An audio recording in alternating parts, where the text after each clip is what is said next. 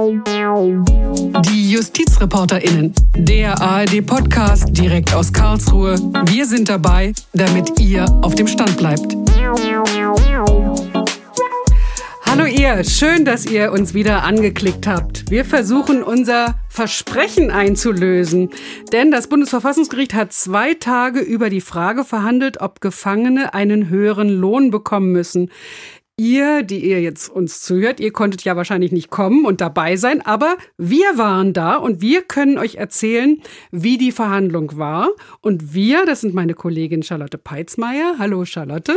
Hallo Gigi. Und mein Name ist Gigi Deppe. So, Charlotte, als erstes finde ich, müssen wir mal kurz über das Setting sprechen, äh, damit alle, die uns zuhören, sich ein Bild machen können. Denn die Verhandlung war ja nicht in dem bekannten Gebäude im Bundesverfassungsgericht. Das ist richtig. Die Verhandlung ähm, hat in der Gartenhalle stattgefunden, im Kongresszentrum, also aus Corona-Gründen.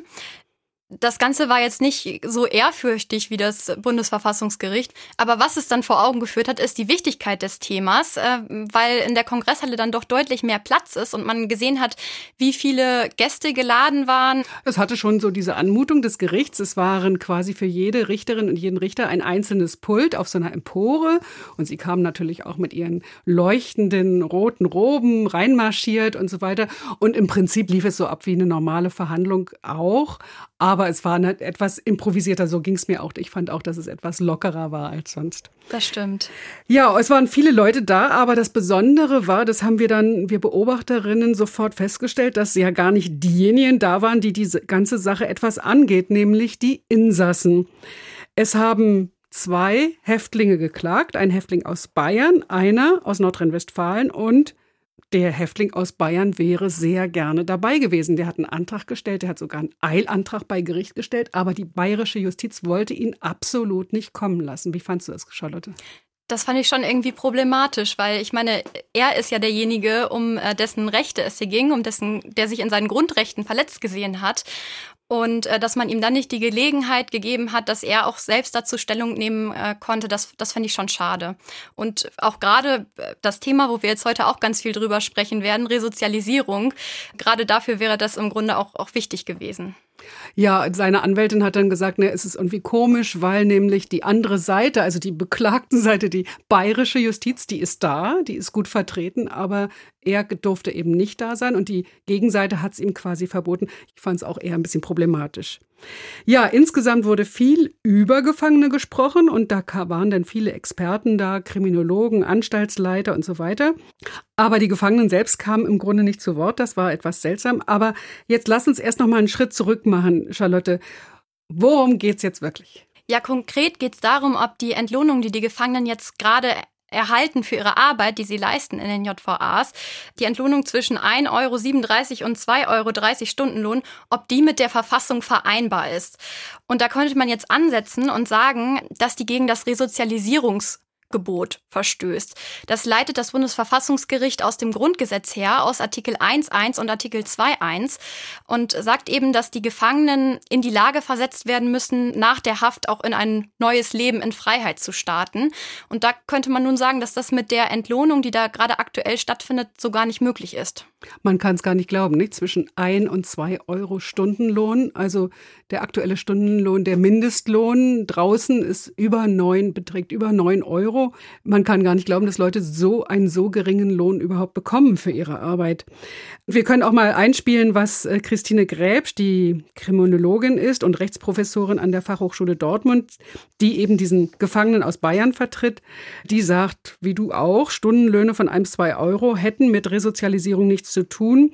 Und sie sagt auch, dadurch werde eigentlich die Situation der Häftlinge sogar verschärft. Die werden eben dadurch ärmer. Sie können ihre Schulden nicht bezahlen, wobei sie viele Schulden haben, fast alle Gefangenen, zum Beispiel bei der Justizkasse. Sie können an das Opfer keine Entschädigung bezahlen und sie können auch nicht vorbereiten, dass sie irgendwann entlassen werden und dann ihren Lebensunterhalt sichern können. Dafür reicht das eben überhaupt nicht. Es reicht höchstens dafür, im Strafvollzug dann Tabak zu kaufen und solche Dinge. Immerhin war ein Ex-Häftling da, der Sprecher der sogenannten Gefangenengewerkschaft, Manuel Matzke. Den hatten wir vorab schon interviewt. Der hat dann im Gerichtssaal auch das gesagt, was er uns schon gesagt hat. Das spielen wir jetzt auch mal vor. Also das, was das System mit dieser aktuellen Entlohnung, die jetzt gerade stattfindet, vermittelt, ist einzig und allein, dass sich ehrliche Arbeit nicht auszahlt. Charlotte, jetzt waren ja VertreterInnen der Justizbehörden da, jeweils aus den Bundesländern, aus denen eben auch die Kläger kommen. Was sagen die denn? Ja, die haben verschiedene Argumente aufgeführt. Das Hauptargument, was immer wieder kam, das ist aber wohl, dass es keine höhere Entlohnung geben könne, weil der Justizvollzug einfach kostet und schon jetzt ein riesiges Verlustgeschäft ist. Der Vertreter der bayerischen Justiz, der hat gegenübergestellt 35 Millionen Euro, die durch Gefangenenarbeit erwirtschaftet werden, mit den Kosten des Justizvollzugs im Jahr in Höhe von 502 Millionen Euro. Das ist eben dieser Aspekt, über den immer wieder gesprochen wurde, dass die Insassen ja auch äh, die Gesellschaft Geld kosten, dass ihnen Kost und Logis frei zur Verfügung gestellt wird. Und dass es nicht sein kann, dass die Gesellschaft für sie zahlt, wenn sie doch die Ursache gesetzt haben für das ganze Problem, nicht? So, ich denke, das ist der Gedanke dahinter. Wir spielen mal ein, was Caroline Ströttchen vom Justizministerium Nordrhein-Westfalen gesagt hat. Sie findet auch, dass schon deshalb nicht dasselbe gezahlt werden kann wie draußen, weil sich die Arbeit der Häftlinge nicht mit den regulären Jobs in der freien Wirtschaft vergleichen ließe. Es ist deswegen in Ordnung, weil die Gefangenenarbeit eine Behandlungsmaßnahme ist und nicht dem Lebensunterhalt dient. Denn der Lebensunterhalt wird naturgemäß in unseren Justizvollzugsanstalten von uns gewährleistet, also medizinische Versorgung, Essen und dergleichen. Ja, wir wollten uns natürlich in Vorbereitung für die Verhandlung selbst ein Bild machen und deswegen ist Charlotte dankenswerterweise vor der Verhandlung in ein Gefängnis gefahren, hat sich da das mit der Arbeit mal angeguckt. Sag mal, wo du warst, Charlotte. Ich war in der Justizvollzugsanstalt Frankenthal in Rheinland-Pfalz. Und das Erste, was ich da so mitbekommen habe, ist, dass es für die Häftlinge eigentlich ein ganz normaler Arbeitstag war. Wir rücken um 7 Uhr aus, arbeiten bis 11.15 Uhr, haben 45 Minuten Mittagspause, wo wir essen und danach rücken wir um 12 wieder aus bis 15 Uhr. 15 bis 15.30 Uhr, je nachdem. Wollen denn die Gefangenen überhaupt arbeiten oder gibt es da welche, die lieber nur in ihrer Zelle bleiben? Ja, vielleicht erstmal dazu vorab zur Einordnung. Rheinland-Pfalz gehört ja zu den wenigen Bundesländern, in denen es den Gefangenen überhaupt freisteht, ob sie arbeiten möchten oder nicht. Die meisten Bundesländer haben ja von der Möglichkeit der Zwangsarbeit Gebrauch gemacht. In Rheinland-Pfalz ist das nicht so und deshalb habe ich natürlich auch die Anstaltsleiterin Gundi Bäsler erstmal gefragt, ob denn die Inhaftierten die Möglichkeit wahrnehmen zu arbeiten. 2013 hat sich Rheinland-Pfalz dazu entschlossen, die Arbeitspflicht abzuschaffen und auf freiwilliger Basis den Gefangenen Arbeit anzubieten. Wir dachten, wir können noch nicht mal mehr unsere Küche betreiben, aber wir haben uns getäuscht. Der Wunsch nach Arbeit ist groß. Also finde ich total interessant, dass es ganz anders gekommen ist, als sie das erwartet hat. Auf jeden Fall, ja. Und genau davon konnte ich mich dann auch selbst überzeugen, dass die Häftlinge gerne arbeiten. Ich war in einer der Produktionshallen der JVA Frankenthal. Da wurden im Akkord Teile zusammengeschraubt, aber die Stimmung, die war trotzdem gut. Angeleitet werden die Häftlinge da von Thorsten Schneider, der ist Mitarbeiter der Arbeitsverwaltung in der JVA Frankenthal und der hat mir erstmal erklärt, was die Häftlinge da jetzt überhaupt machen. Wir sind hier im Unternehmerbetrieb. Wir bekommen praktisch Materialien von außerhalb, die wir hier zusammenbauen. Speziell sind hier jetzt Schwerlastanker von einer Firma in der Vorderpfalz, die die Gefangenen im äh, Stücklohn zusammenarbeiten müssen. Jetzt redet der von Unternehmerbetrieb. Das musst du, glaube ich, nochmal erklären, was das ist. Ja, Unternehmerbetrieb bedeutet, dass ein externes Unternehmen die JVA mit Produktions- oder Verpackungsarbeiten beauftragt. Das ist wahrscheinlich vielen gar nicht so bewusst, dass sich das bei der Produktion in Haft um ein eigenes Geschäftsmodell handelt, was in, auch in ganz Deutschland so praktiziert wird, auch von namenhaften großen Konzernen, die in Haft produzieren lassen. Also meist ganz einfache Arbeiten, die man wahrscheinlich so hier in Deutschland auf dem freien Markt nicht durchführen könnte. Und das Gegenstück dazu ist der Eigenbetrieb, also wenn die JVA selbst als Unternehmen auftritt und eigene Produkte produziert und veräußert. Und da habe ich gehört, dass sie sogar Tische bauen für die öffentliche Hand. Also das ist richtig wie Tischlereien, also dass da für die Staatsanwaltschaft und für die Gerichte Möbel gebaut werden. Ja, also das ist ein Beispiel für die Eigenbetriebe. Dann werden zum Beispiel auch noch Gemeindebriefe für die umliegenden Kirchengemeinden gedruckt in der JVA Frankenthal und es gibt dann ja auch noch Arbeitsplätze im Bereich der Bewirtschaftung der Anstalt, also in der Anstaltsküche, in der Wäscherei, alles, was so anfällt, um die Anstalt quasi am Laufen zu halten. Also auch die Hausarbeiter, die die Post auf den Fluren verteilen und so weiter. Ne? Genau, die mhm. gehören auch dazu. Mhm. Aber du warst ja jetzt bei einem Unternehmerbetrieb. Da wurde also für eine externe Firma gearbeitet.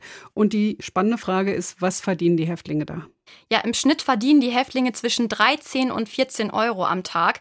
Wenn man das jetzt mal mit dem Mindestlohn vergleicht, da wären es bei einem 8-Stunden-Arbeitstag ja fast 80 Euro aktuell. Der wird jetzt sogar in Kürze noch erhöht.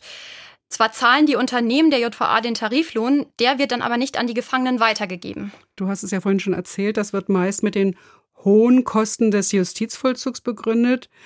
Man muss ja auch sehen, die Häftlinge erhalten in den JVAs Unterkunft, Verpflegung und eben auch medizinische Versorgung. Genau, das ist ein Punkt. Ähm, was mir jetzt in der JVA Frankenthal auch noch besonders vor Augen geführt wurde, ist, dass die JVAs auch attraktiv bleiben müssen gegenüber den Unternehmen draußen, also dass die Arbeitsplätze in Haft auch erhalten werden müssen. Das hat zumindest Thorsten Schneider im Gespräch besonders betont. Also meine persönliche Meinung ist, dass es keinen höheren Lohn geben sollte, weil wir dann nicht mehr konkurrenzfähig mit der Firma draußen bleiben können. Da wir das ja auch an die Firma weitergeben müssen, wenn wir hier einen höheren Lohn bezahlen. Und dann haben wir zum Schluss gar keine Arbeit mehr hier in der JVA. Und das wäre ganz schlecht. Ja, in dem Punkt waren sich auch heute in den Verhandlungen alle einig. Arbeitslosigkeit hinter Gittern, das wäre so der Worst Case, denn das wird ja bedeuten, dass die Häftlinge zwangsweise den Großteil des Tages allein in einer Zelle verbringen müssen. Das hätte dann mit Resozialisierung ähm, nicht mehr viel zu tun, denke ich. Das bedeutet rumhängen und große Langeweile und vielleicht auch Aggressivität, die sich aufstaut. Ne? Also mm. wenn man nichts Sinnvolles macht, das leuchtet mir völlig ein. Aber wie ist denn das jetzt in der JVA Frankenthal? Gibt es denn da genug Arbeitsplätze? Ja, in der JVA Frankenthal gibt es aktuell 421 Inhaftierte, aber nur 262 Arbeitsplätze. Da merkt man schon, dass es also durchaus ein Problem ist, den Gefangenen Arbeitsplätze bereitzustellen. Und die Gefängnisverwaltung ist deshalb eben auf die Arbeitsaufträge von Unternehmen angewiesen. Thorsten Schneider hat schon die Erfahrung gemacht, dass Unternehmen dann teilweise die Produktion im Ausland als Alternative wählen. Also wir hatten schon Firmen hier, die dann ihre Produktion in die Tschechei und nach Polen verlagert haben. Ganz gravierend war Firma, wir haben hier Schrauben verpackt, also Spacksschrauben und kleine Gewindeschrauben und die haben komplett alles nach China verlegt, um dort auch billiger arbeiten zu lassen. Ja, das war ja heute in der Verhandlung auch Thema. Da hat ein Anstaltsleiter aus Bayern erzählt und wie da eine Firma weggebrochen ist. Auch für den war das ziemlich schlimm, dass er dann den Häftlingen keine Arbeit mehr anbieten konnte. Also es scheint eine reale Dimension zu sein. Aber natürlich interessiert uns jetzt vor allem, wie die Häftlinge das alles sehen. Ja, ich habe mit einem Häftling gesprochen. Der wollte anonym bleiben. Wir nennen ihn jetzt einfach mal Mario Koch. Mario ist seit zwei Jahren in der JVA Frankenthal inhaftiert und er hat mir erzählt, dass er seit Beginn der Haft auch gearbeitet hat. Also ich habe erstmal als Hausarbeiter gearbeitet. Dann kam dann eine neue Regelung, dass man das nur sechs Monate machen darf aus Sicherheitsgründen. Danach bin ich halt zu den Südbetrieben runter als Vorarbeiter dann. Als Vorarbeiter äh, führe ich Kontrollarbeiten durch. Also ähm, gibt es Schrauber, die, die machen Wirtsschrauben zum Beispiel fest. Und äh, ich zähle die dann nach, wiege die nach, verpacke die und schreibe am Ende des Tages auch auf, wie viel wer gemacht hat und gebe die dann den Beamten zur Hand. Und spannende Frage, wie viel hat er dabei verdient? Ja, Marius Arbeit als Vorarbeiter gehört zu den höher vergüteten Tätigkeiten in Haft. Er erhält etwa 420 Euro im Monat, aber das auch nur, wenn er wirklich Vollzeit arbeitet. Ich musste halt auch wirklich dann jeden Tag, also immer wenn was war, musste ich ausrücken, also immer da sein. Auch die LKWs einladen, abladen, wenn das Material kam. Und ja, was ich auch halt ein wichtiger Punkt ist für mich, ich bin, ich habe ja seit sechs Monaten Lockerung und wenn ich dann immer einmal rausgegangen bin, musste ich halt am Anfang 14 Tage in Quarantäne. Jetzt mittlerweile sind es nur noch fünf Tage in Quarantäne, obwohl man geimpft, geboostert, getestet ist. Und halt die Tage, wo ich halt oben auf der Zelle bin, die werden halt nicht bezahlt. Oder wenn man halt krank ist oder wenn man halt nicht zur Arbeit geht, dann kriegt man da kein Geld. Selbst bei vollem Lohn bleibt dann aber nicht viel übrig, hat mir Mario erklärt. Also wie bei allen anderen Häftlingen auch, gehen nämlich drei Siebtel seines Gehalts auf das sogenannte Hausgeldkonto. Das ist der Teil, den die Gefangenen für das tägliche Leben in Haft ausgeben können. Also um sich Kaffee, Hygieneartikel, Lebensmittel ähm, zu kaufen, wenn sie mal selbst etwas kochen möchten. Oder auch für Tabak. Und ähm, diese Produkte, die seien in Haft deutlich teurer als draußen. Egal, ob man jetzt mal eine Schokolade oder jetzt ähm, Wasser, zum Beispiel, ich kann hier das Hanewasser nicht trinken, andere können es. Und dann, wenn ich mal jetzt zwei, äh, mal sechs Flaschen Wasser hole, dann sind es auch schon direkt 8 Euro, 9 Euro. Also, oder manchmal auch Gemüse, da, da bezahlt man für, für ein Kilo Tomaten mal 6 Euro. Und das dann schon, äh, das sind so Preise, wo ich mir denke, da müsste man viel mehr verdienen, damit man sich das dann ja, was ist denn, also du hast gesagt, drei Siebtel seines Gehalts gehen auf das sogenannte Hausgeldkonto. Was ist mit dem restlichen Geld? Ja, der restliche Teil des Gehalts, also die übrigen vier Siebtel, werden auf das sogenannte Eigengeldkonto gebucht. Das ist der Teil des Lohns, den die Gefangenen eigentlich ansparen könnten und auch Geld an ihre Familien draußen senden könnten. Aber äh, das Eigengeldkonto von Inhaftierten ist in voller Höhe fändbar. Und von Mario weiß ich, dass auch die allermeisten seiner Mitinhaftierten Schulden haben. Allein schon durch Gerichts- oder Anwaltskosten oder weil sie auch ähm, Entschädigungen für die Opfer ihrer Taten zahlen müssen. Man kann auch Fernsehen, also Fernseh hier bezahlen mit dem Eingeldkonto. Und wenn es aber gefändet wird, dann geht es nicht. Dann hat man keinen Fernseher und dann muss man sich halt von der Familie dann nochmal Geld schicken lassen zweckgebunden, damit es nicht weggepfändet wird. Das war auch heute wieder Thema in der Verhandlung. Nee, da wurde gesagt, was es kostet. Sieben Euro pro Monat muss man da zahlen, um einen Fernseher zu mieten. Wie sieht sich denn Mario nach der Haft aufgestellt? Mario ist bewusst, dass er Glück hat, dass er von seiner Familie unterstützt wurde. Trotzdem verlässt er die Haft letztendlich mit leeren Taschen. Wenn ich jetzt nicht die Familie draußen hätte, äh, hätte ich jetzt nichts. Also wenn ich jetzt rausgehe. Also ähm, zum Glück unterstützt mich da meine Familie, weil, ähm, weil eigentlich habe ich ja, wenn ich jetzt rausgehe, vielleicht 100, 150 Euro, die ich noch diesen Monat verdient habe. Und das war's. Und da kommen wir jetzt wieder zum Kernaspekt von dem gesamten Problem. Wir haben es vorhin schon erwähnt, die Resozialisierung, so ein schönes Wort, das oberste Ziel des Strafvollzugs. Die Häftlinge sollen auf ein Leben zurück in der Gesellschaft ohne weitere Straftaten natürlich vorbereitet werden. Dazu haben wir auch in der Verhandlung eine Menge gehört. Nach dem, was du jetzt von Mario schilderst, stellt man sich schon die Frage, wie man denn ein neues Leben innerhalb der Gesellschaft starten soll, wenn man völlig ohne Geld dasteht. Also wenn man nicht in der Lage ist, die Opfer zu entschädigen, Schulden zu zahlen und wichtig auch natürlich Unterhalt für die eigenen Kinder zu leisten. Wie ist das bei Mario?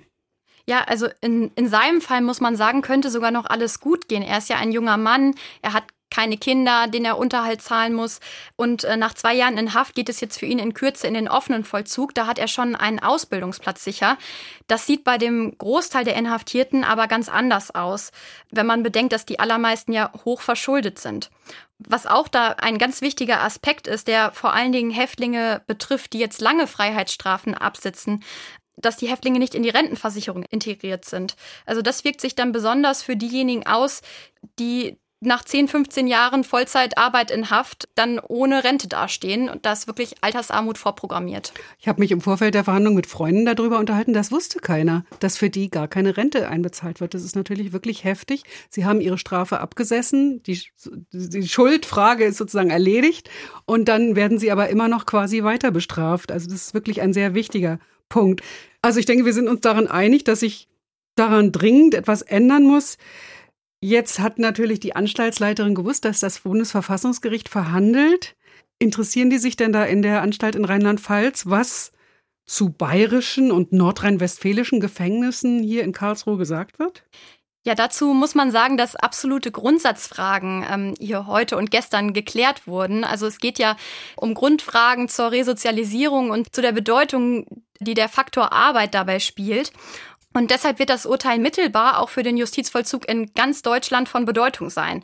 Deshalb hat mir auch Gundi Bessler erzählt, dass sie den Blick ganz gespannt nach Karlsruhe richtet. Ich erwarte ein richtungsweisendes Urteil, egal in welche Richtung es gehen wird.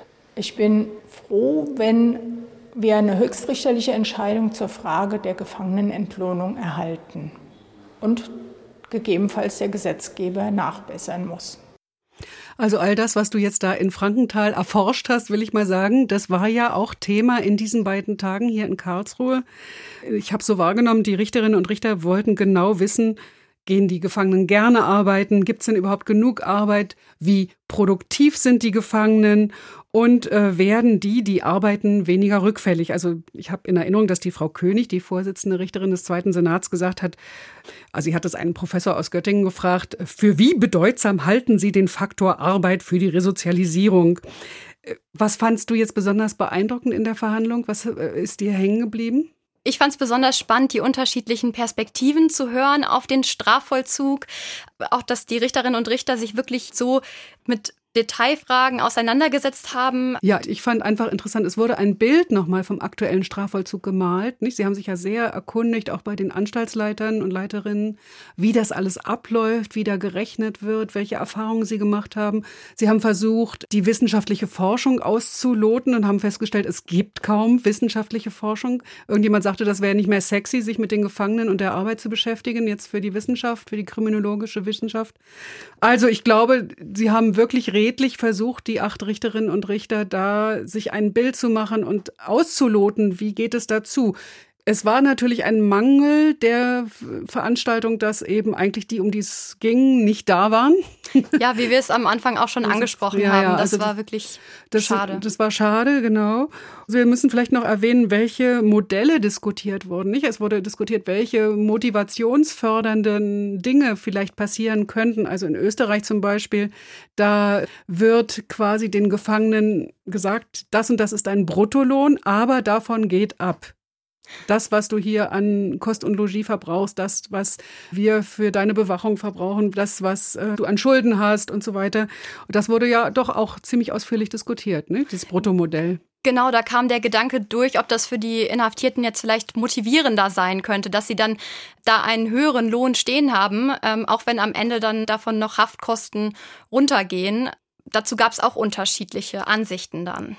Ich finde jetzt an diesem Bruttomodell interessant, dass ja dann auf jeden Fall die Unterhaltsschulden ziemlich weit vorne erstmal beglichen werden und ähm, dass das natürlich auch für die Resozialisierung wichtig ist, wie diejenigen mit ihren Kindern später, was sie für ein Verhältnis haben zu ihren Kindern, ob, ob die Kinder sagen, das habe ich, mein Unterhalt habe ich immer von der Behörde gekriegt oder den Unterhalt hat mein Papa aus dem Knast bezahlt. Ja, das ist natürlich ein wichtiger Unterschied für so ein Kind. Äh, das ging mir so da mh, hm, durch den Kopf. Diskutiert wurde ja auch noch die Sache mit den Freistellungstagen, ob man, also das gibt es ja schon, nicht, dass man sozusagen, wenn man schön gearbeitet hat, kriegt man ein paar Tage mehr frei oder kann früher gehen. Da war dann so ein bisschen die Frage, ob viereinhalb Tage, glaube ich, im Schnitt gibt's jetzt äh, in verschiedenen Bundesländern, ob das jetzt wirklich so motivationsfördernd ist im Vergleich zu der Frage, ob man, wie viel Geld man tatsächlich bekommt. Dann war auch noch die Frage, ob vielleicht Prozesskosten erlassen werden sollen, nicht? Also das äh, genau. Äh, das ist das ist ein Modell, äh, was es jetzt in Hessen aktuell schon so gibt, dass dann wohl ein für die Gefangenen ein Anreiz ist, äh, dass ein marginaler Teil der Prozesskosten ihnen erlassen wird, wenn sie dann in Haft arbeiten. Ist die Frage, ob das jetzt auch so motivationsfördernd ist, dass man das weiß, dass man weniger Schulden hat. Also äh, der Vertreter der Gefangenengewerkschaft hat ja auch nochmal gesagt, dass er findet, dass es wichtig ist, dass man schon im Gefängnis die Schulden abbezahlt, dass man merkt, das geht. Ja, ich verdiene und ich kann daran arbeiten, dass meine Schulden weniger werden. Also mal gucken, was die Verfassungsrichterinnen und Verfassungsrichter aus dem Thema Motivation, was sie da, wie psychologisch sie an das Ganze rangehen.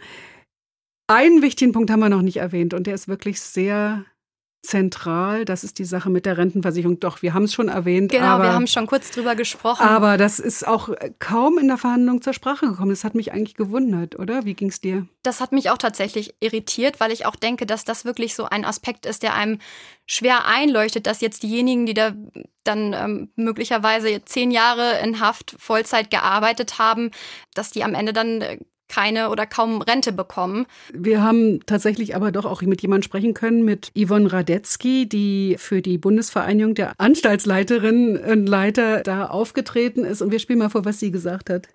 Die Gefangenen sind nicht in die Rentenversicherung einbezogen, wenn sie denn in Haft sind. Und gerade langstrafige Gefangene haben dann im Rahmen des Alters, also nach der Entlassung, ein ganz großes Problem, weil sie dann eben keine Rente bekommen quasi und damit eben in die soziale Altersarmut fallen.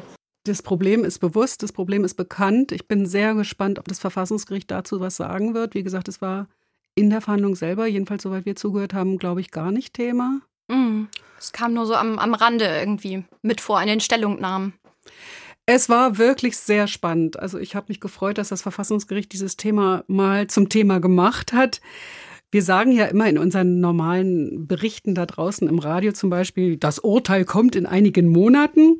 Und ich glaube, wir werden sicherlich wieder einen Podcast machen, wenn das Urteil tatsächlich gesprochen wurde, denn es ist ja ungeheuer wichtig. Ich will mal an dieser Stelle verraten, dass ich in den 80er Jahren studiert habe und da war ich in einer Knastgruppe und da haben wir regelmäßig einmal pro Woche Insassen in Plötzensee, also in dem Berliner Gefängnis, besucht. Und auch da in den 80er Jahren war das schon ein Riesenthema, ja, mit dem Lohn. Also da hat sich wirklich sehr wenig bewegt. Und deswegen ist es wirklich gut, dass das Verfassungsgericht das auf die Agenda gehoben hat. Charlotte, wie geht's dir? Fandest du es spannend? Ich fand es auch super spannend und werde auch auf jeden Fall jetzt ganz gespannt weiterverfolgen, äh, was entschieden wird. Ich finde, man konnte das jetzt auch noch gar nicht so richtig abschätzen, weil wirklich so viele unterschiedliche Punkte mit reingefallen sind in die ganze Frage nach der Entlohnung. Man hatte schon den Eindruck, dass die Fragen von der Richterbank waren sehr unterschiedlich. Manche Richterinnen und Richter waren eher skeptisch, hatte man so das Gefühl. Also das habe ich so rausgehört. Na ja, dass die sagen, ist doch besser, es gibt überhaupt Arbeit, als dass man jetzt so viel bezahlt und dann kommen die Firmen vielleicht nicht oder vergeben keine Aufträge.